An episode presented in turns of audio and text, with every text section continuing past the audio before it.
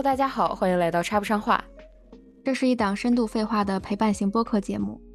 我是小然子，我是于大白话。呃，我是空空。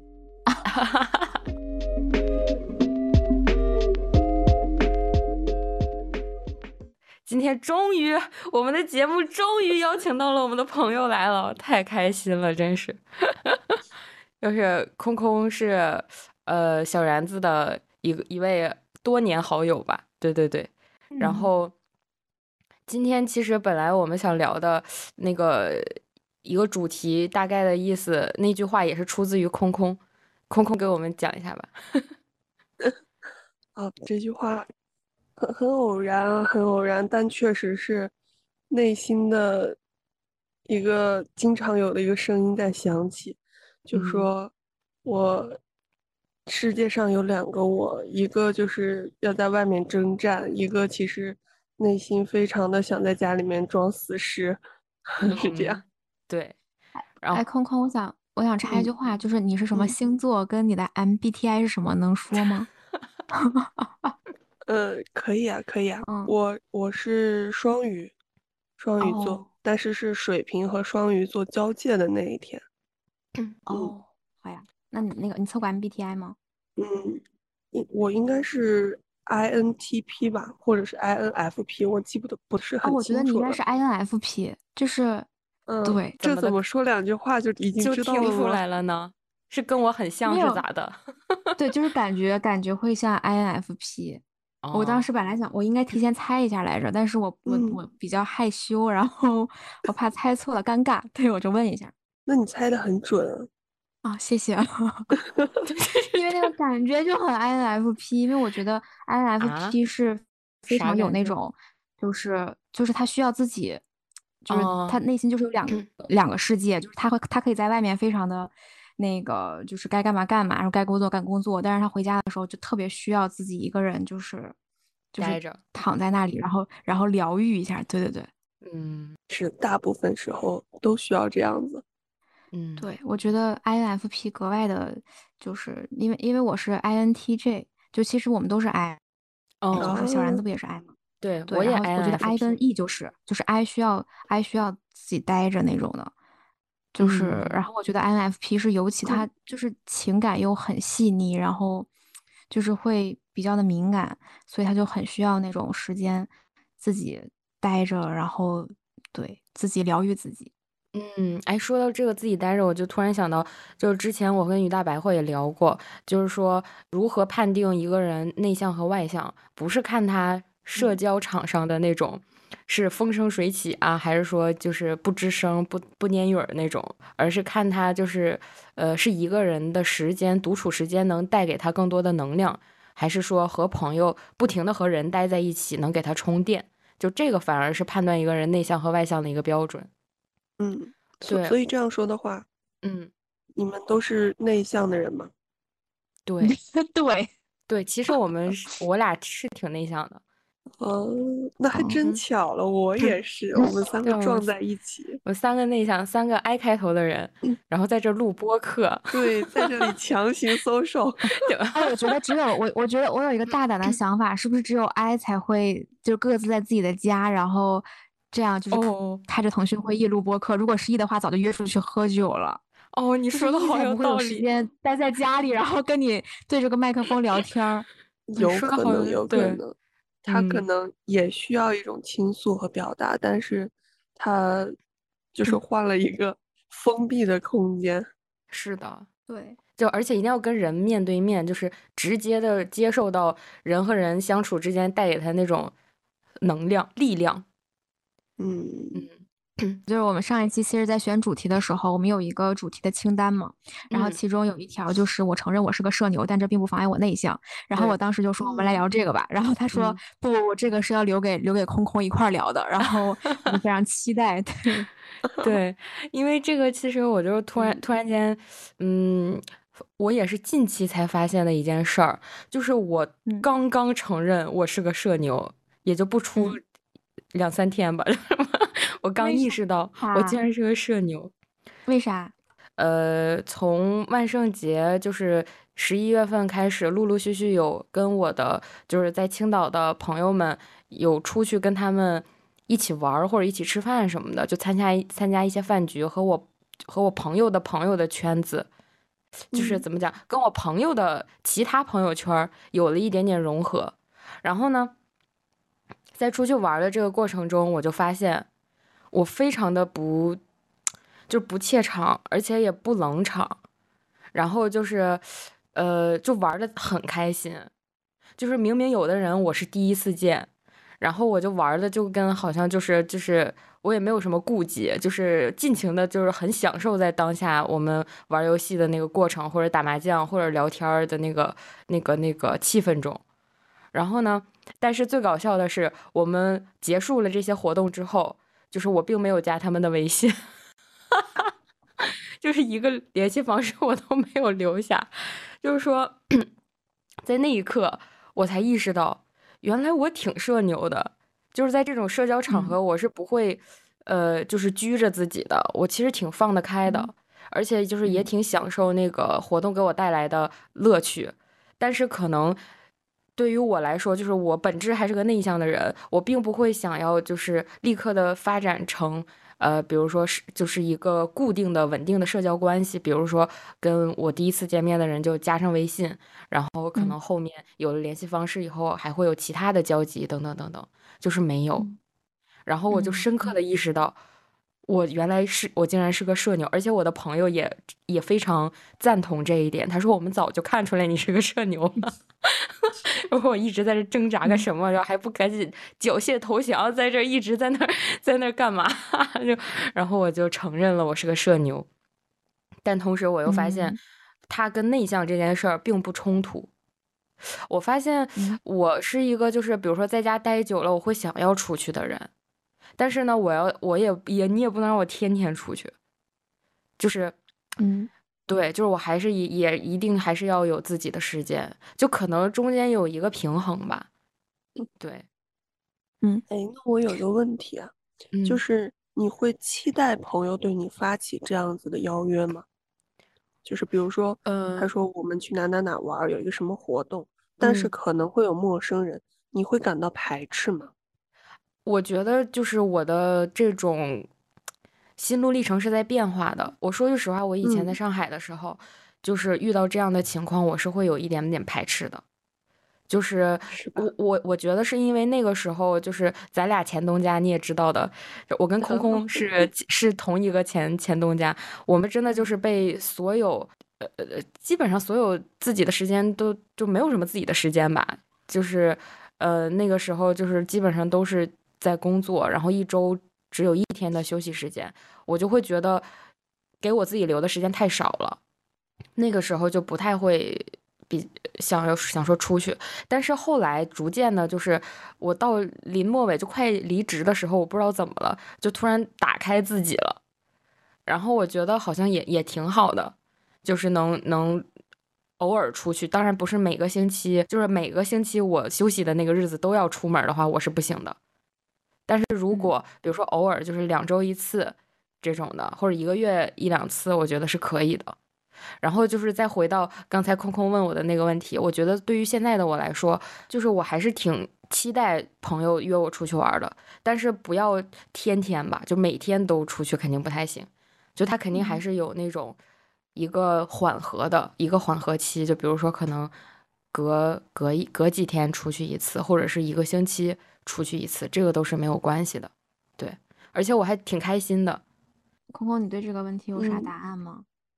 我觉得我可能也分时候，但这个时候可能在于说，我自我的状态怎么样。我觉得他应该也是这样，就是，呃，在自己已经非处于非常疲劳的状态下的话，呃，你再去，因为嗯，social 对于我们来说不是不行，但是它是。会消耗自己的一种一种状态，所以如果我本身最近都 peace and love，那你邀请我，我就会状态很好的去。然后你跟我说里面有一些陌生人，我也觉得 OK 啊，认识新朋友，就是这就是我状态好的时候。那我觉得，嗯，看世界的角度好像都不一样。但如果说我最近身体上比较累啊，工作比较忙啊这种，啊，那我觉得谁都不要来找我，就是生人勿扰，熟人勿近那种。嗯，对我我其实对这个问题很纠结，因为我觉得我就是一个特别拧巴的人，就我不希望我的朋友忘记我，呃，就我肯定希望有人记得我，或者有人偶尔会约我出去或者怎么样的。但是如果真的有人约我，其实我会有点抗拒，因为我会觉得。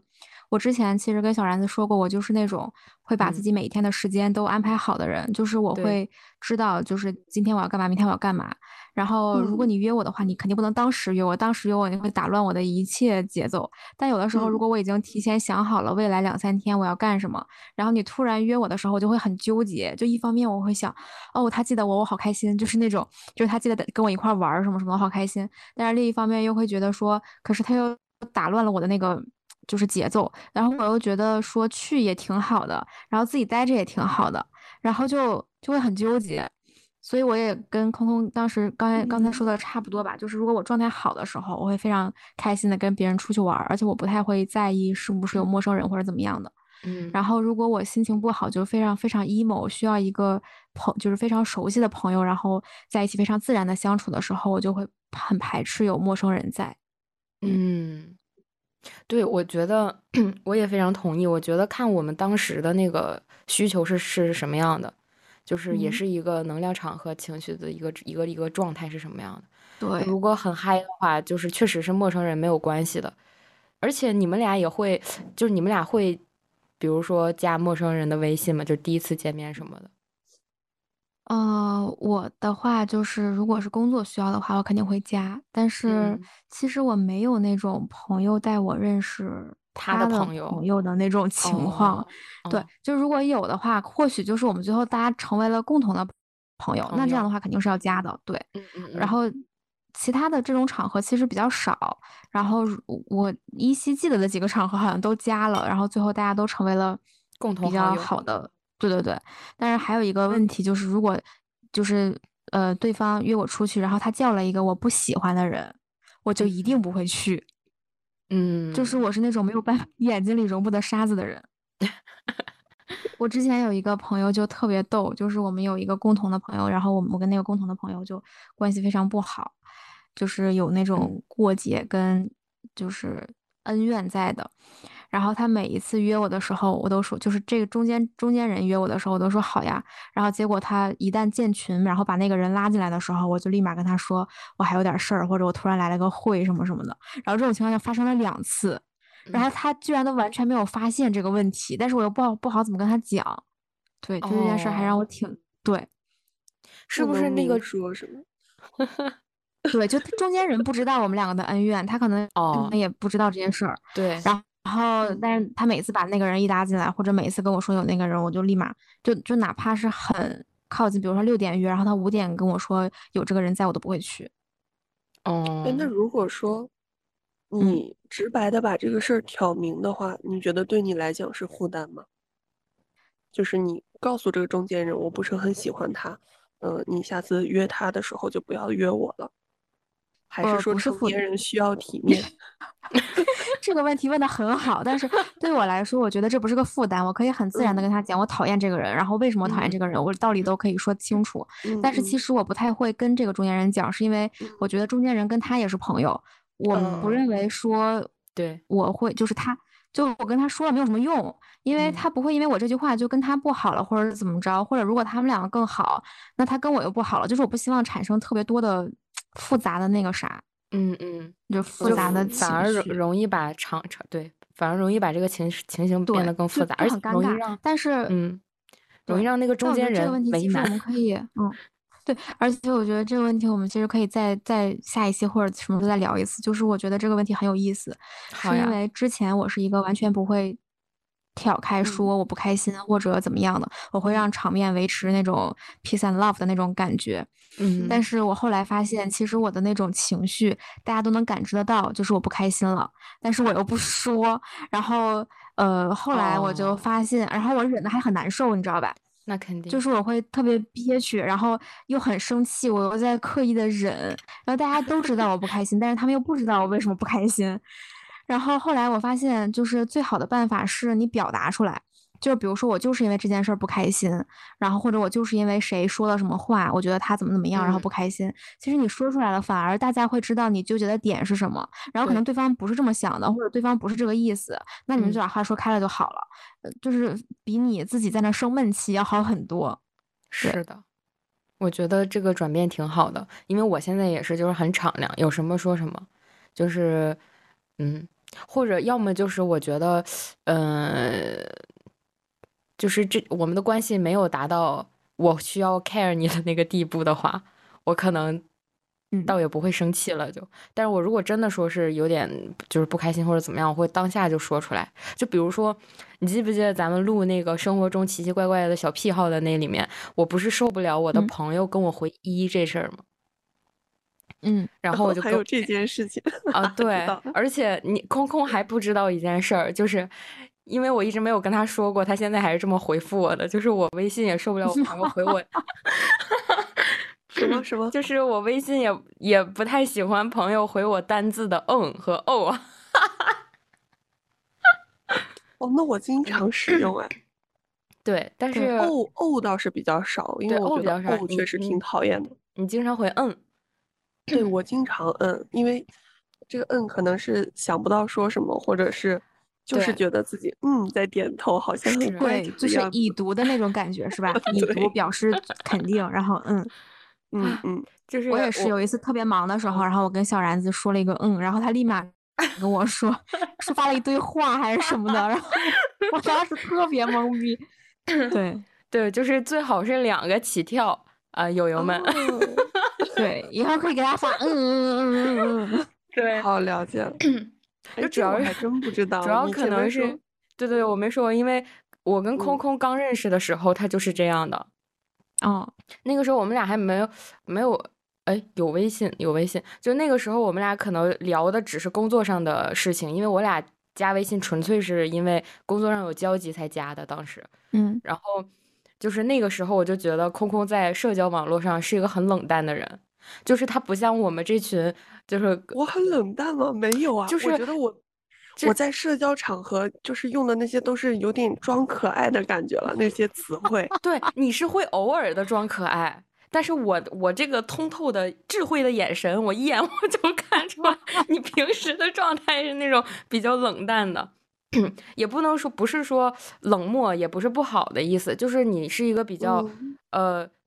就可以看出来你在社交网络上非常平静，就是因为像我们可能有的时候会啊，要么就是我去，要么就是哈哈哈哈，就是就是可能在文字上表达上，你就可以看出这个人的情绪现在不太冷静，就是可能有的时候上蹿下跳的，可能有时候过于兴奋，然后这种，但是空空就是我觉得他会比较平静吧，对，然后偶尔会发那种比较卖萌的表情包，我就会觉得哇哦。今天他心情不错哎，感觉工作可以 更加顺利的进行了。哦，会给你们这种感觉。哎，小然子，你是一个讨好型人格吗？是啊，咱俩说过多少回了？我是。因为我之前其实对讨好型人格的认知不是特别的深刻，但是你刚刚一说你的这种感受，我觉得太讨好了。而对，就是而且我是觉得。呃，那个时候空空在我心目中的定位只是同事，business 的关系。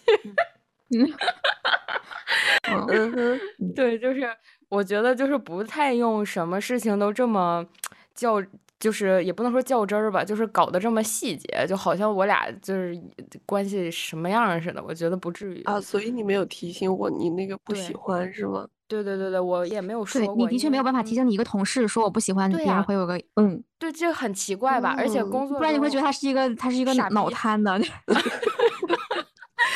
我同事的话确实没有办法提这种要求，很怪。是的，而且其实，在工作场场景中，我的包容度反而更大。就是比如说，比如说，对于同事，你回我一可以，你回我啥都行，这事儿能完了就行。呃，不是，就这事儿回都行。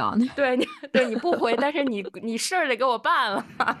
就是就是工作上面，我觉得我包容度还是偏大一点的。但是如果就比如说后来我跟空空发展成了就是生活中的好朋友的话，那我觉得就是我就会天然带点滤镜，我就觉得作为我的朋友不可以这样。但是吧，又很难说，我就感觉我可能是被你工作状态就是转到朋友状态，就我习惯了，就也还好。被驯化了是吧？对，就 是突然被。我假装今天没有听过这个会议。不也行，转手扣个一给你。都对，其实我我发现我跟小然子就属于那种很容易被人驯化的人，就天生容易被人 PUA，就会就就你会去按照别人的那个习惯去去改变自己的很多对，对而不是会坚持自己的习惯。是的，嗯，这样吧。对，呃，这个这个你可以去听我们的那一期 初中班主任。我们把自己所有的这些呃性格里面的劣根的东西，全都归结于我们的那一段青春。但是是会的，小时候是比较容易受影响。对的，我们被同一个女老师影响着，然后后来 N 多年以后，就是再次相见，然后聊起自己很多的问题，最后追根溯源一晚上，发现全都是因为同一个人。而因为会发现我们俩之间的一些，就是。这这这这些性格缺陷或者怎么样的方面，惊人的相似，就吻合。对对对，对，就是包括你思考问题的方式也非常的一致。对对对。然后还有看待事情的方式也是。嗯，这么神奇吗？对，然后我们两个分别分别在不同的地方有了一点点顿顿悟，就是觉得说，哦，好像是这个，然后我们俩凑到一起就把这个地图拼完整了。对 对对，就特别奇妙。嗯，你可以去听一听，就是我觉得说不上来，我觉得我们学生时代就有点精彩。是的，你我我一会儿下了会，我会把那个发给你的，就是定向发给你，按着头听。好的，好的，好的，可以，可以。呃，我们我们跑题了好久，对，再说回来，就是哎，空空，你是什么时候有这种想法和就是怎么样一步一步加深这种想法的？呃。我觉得其实说，我小时候也是，嗯，比较偏向于，可能有一点点讨好，而且会那种内向是，我在初中的时候就是，呃，一天我说不了一句话，嗯，然后每天晚上复盘，你懂吗？每天晚上复盘，在想我今天说了什么话，然后这句话，呃，说的对不对？然后因为你会去，呃，观察对方的反应啊。这个我有，我也会。对，如果对方就是因为上学嘛，很多同学在一起，然后你比如说你在这块，然后你说了一句话，周围几个人就笑了，然后我会想说，嗯，这句话真不错。现在想感觉有点 傻呢，对，但是就会有这种这种这种想法。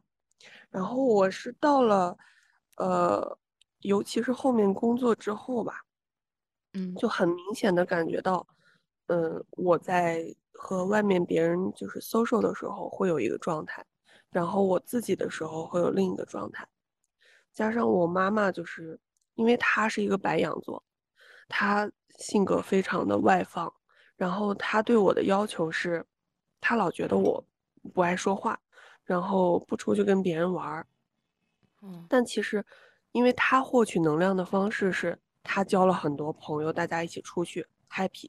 而我获取能力的能量的方式是我自己在家休息，所以，但是我以前不知道这个事儿嘛。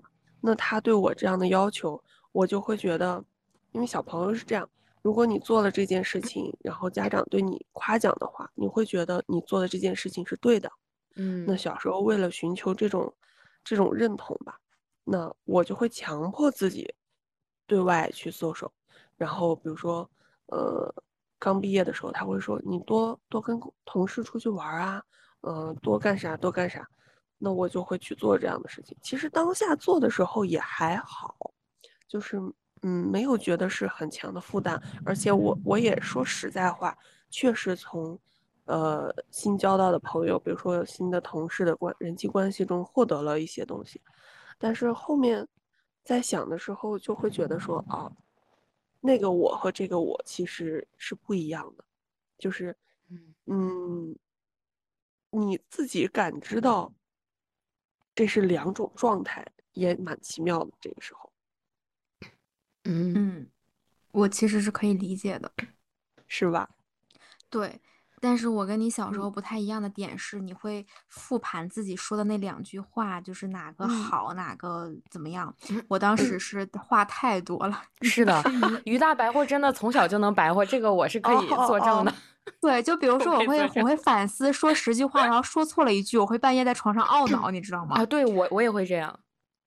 对对，或者就是跟人吵架，然后说了十句话，但是有一句最非常关键的没说出来，对对对，我会在床上气的，就是睡不着觉。对，就为什么当时发挥失常了呢？就当时我吵架的时候，这句话上顶上了，我就是全场 ace，我就是对，然后我会在脑海里面一直想这句话，然后直到下次吵架的时候把它用上，然后觉得非常爽。嗯。我跟于大白会有点像，这样子的。但是我我属于不太吵架。我小时候就是喜欢就是 peace，就任何不 peace 的场合会让我非常不舒服。嗯，就是会让我觉得很难受。就是嗯，包括我身边的朋友啊，或者是同学，我同桌什么，比如说情绪不好了，有的时候我可能会觉得就是呃。当然了，他这个情绪不好，如果跟我没关系的话，这无所谓啊。但是如果比如说是跟我交流的过程中，呃，他情绪不好了或者怎么样的，然后我会觉得非常的懊恼，然后而且我会觉得很不舒服。就如果有人跟我去关系是一种僵着的状态的时候，僵持状态的时候，我是特别受不了的。所以其实我非常受不了冷战这件事儿。我喜欢热，我喜欢热战，咱就咔咔就就是。噼里秃噜，噼里啪啦，就是对，就该吵的赶紧说完，双方表达完，完了之后这事儿就结束了，我们就可以睡觉了。第二天起来还是好朋友。如果冷战的话，我就第二天起来，我在想我要不要跟你说话，就很难受，而且还会非常难过，因为其实毕竟就还是朋友嘛。我就觉得我朋友，其实我们俩冷战，相当于他也不开心，我也不开心。那其实很多时候我就会觉得。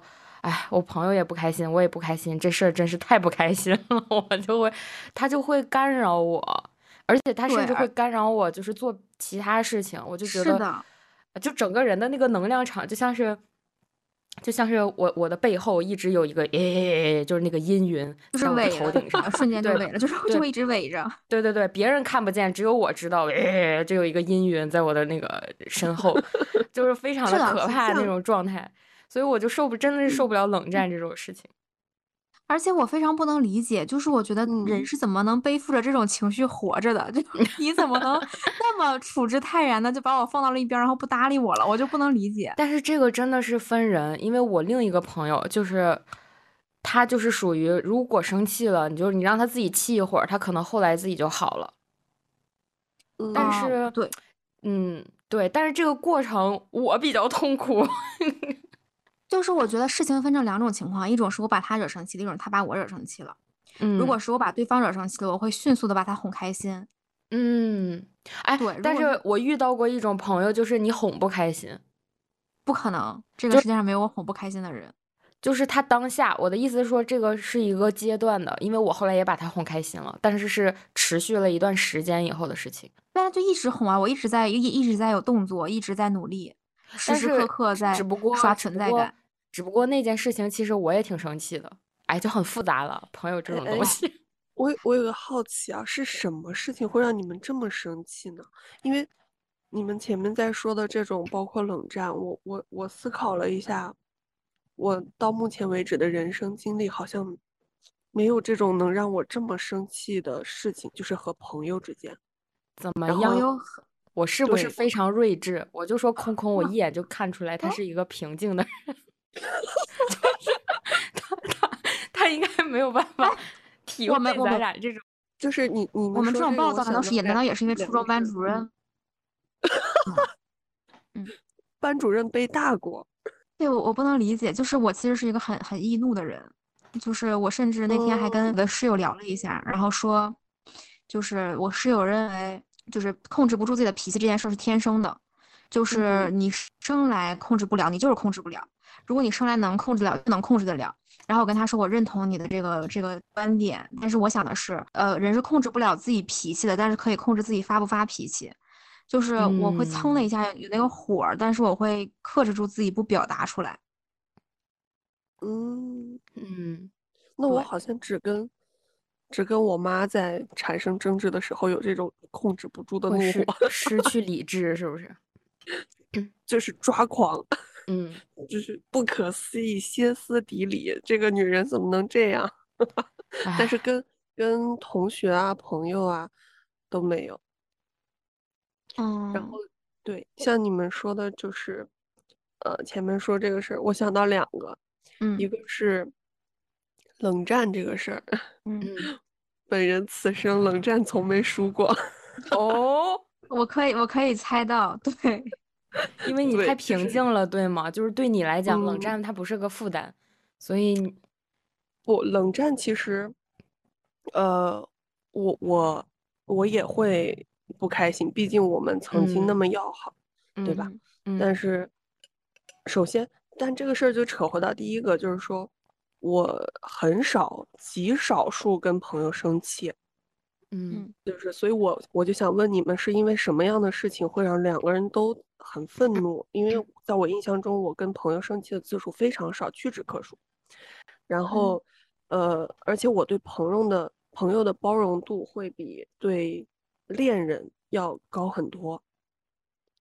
嗯，就是，嗯，我谈对象的话可能会是另一种状态，但是对朋友我真的，而且再说我。再者说，我觉得我的朋友都是性格比较比较大大咧咧啊，比较好说话，就不会说喜欢斤斤计较的那一种。如果你是那种什么事儿都认死理儿或者怎么样，那可能也不会被我划到这个圈子里面来。所以，一个是这个，然后一个是假设说我们冷战了的话，那对于我来讲，就这种时候，那首先我肯定认为这个东西错在你。所以，我是不会先低头的，绝不。所以此生冷战没输过。明白。然后还有另一个事情就是，呃，想到我之前就是我谈对象，有一任对象，就是你们说的那个，吵架了之后，有些人他是会自己好的嘛，然后有些人可能需要哄，然后刚刚好我跟我这个对象就是两种人，就是我们两个吵架之后，他特别。在我的角度看来啊，我觉得很奇葩。他，我们两个吵架之后，他从来没有一个主动的给我打过一个电话。哦，这么说，也不叫我冷战没输过，我我输就输在他这儿了。哦哟，对他就是我们俩吵架之后，他从来没有主动的给我打过一个电话，低头认错。但是可能比如说线下见到的时候，他会哄我啊，是这是另话。但是刚好当时就是放假了嘛，放假了，然后都不在不在学校不在一起，然后我就很难受很痛苦。我觉得你怎么还不来哄我？然后当我再一次就是受不了了，然后我主动给他打电话之后，在在后面我们已经和好的状态下，我就问他，我说你你为什么不给我打这电话呢？你不知道我生气了需要哄吗？他说他说我觉得你现在正在气头上。让你冷静一下，然后，因为他是生气了，当下可能很愤怒，但过一阵他自己就消解了这个事儿，然后他可能去打游戏或者干嘛的，他就忘记这件事，他就不气了。那我不是呀，对吧？我我需要你来哄我呀。但是对，就就因为我们两个是这种不同的人，所以当时还挺憋屈的。嗯，是的，我我跟你的经历完全一样，就是我是那种，如果你把我惹生气了。我可以就是在其他人面前表现的非常的坦然自若，就是非常的正常。但是当面对你的时候，我永远会想起来你上一次惹我生气了，你还没有把我哄好。就是我觉得你既然把我生气，你就是应该把我哄好。你怎么凭什么我自己要被你惹生气，然后自己恢复？就凭什么？然后我男朋友跟你之前的那个男朋友是一样的，就他就是那那种，比如说我们两个吵架，可能他生气我也生气，然后他去打会儿游戏或者追个剧看个电影，他就好了。但我就会一直等他，对我就会一直等他来找我，而且他他会他经常会那种第二天好像什么没有发生一样过来跟我问早安，我就想你在 早安什么呢？你你不知道我们在吵架吗？你为什么有脸跟我说早安呢？然后，但他如果说不跟我说早安，我也很生气，就是我们两个你为什么不主动说话？反正就是很生气。然后他就说他就说这个东西就是我如果我们两个人都在一个。不平静的状态，就不不稳定的状态，我们两个就应该自己就是冷静冷静，然后再聊天儿。然后我说不，就是你现在跟我聊天，跟我冷静一周以后再跟我聊天，效果是一样的。我这就是我的态度。然后，不过后来我就意识到，其实这个东西双向的，就是虽然我也很难受，但其实他也很难受。然后，哎，咋说呢？就是没办法，我觉得每个人的性格跟想法就是不太一样。我觉得是看这这个人会不会，就是有没有觉醒。就是因为我以前啊，我我就是一个超级讲道理的人，就所以就是如果我呃在处于一个就是生气的就吵架的状态下，我觉得对方没有道理，或者是他的逻辑就是不不合理或者怎么样的时候，我也会生气。嗯，但是我后来就是觉醒了，觉醒什么呢？就是我觉得在人和人的交往或者相处中，如果两个人是处在一个生气的状态下。就是无论道理是在谁这一方，一定要去安抚对方的情绪。就是你只有把对方的情绪安抚下来了，就是缓和了，好了，你们才能继续去讨论道理这件事儿。否则讲什么讲什么道理啊？现在理智没有，就是情绪巅峰，我就是想就想就是干一架吧，就这种感觉。对，所以就是我嗯，我觉得安抚情绪是很重要的一件事儿。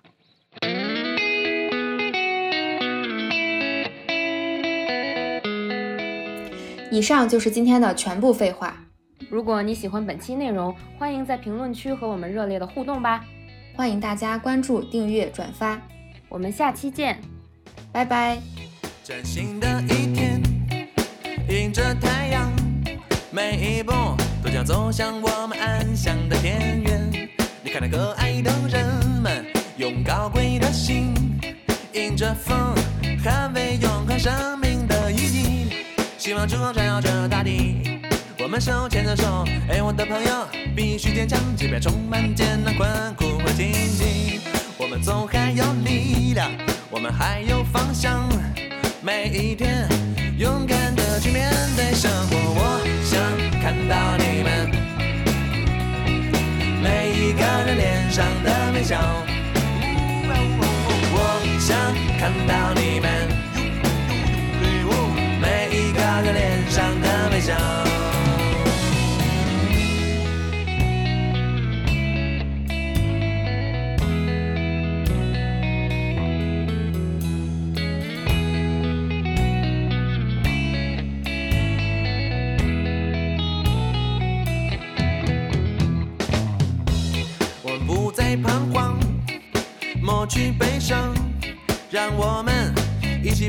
那盏温暖的烛光。我们永远在一起，一起歌颂生命，让病与痛彻底远离我们的身体。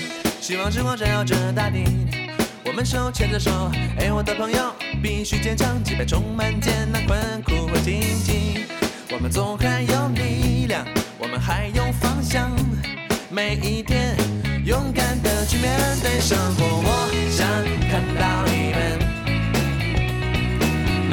脸上的微笑，我想看到你们每一个人脸上的微笑。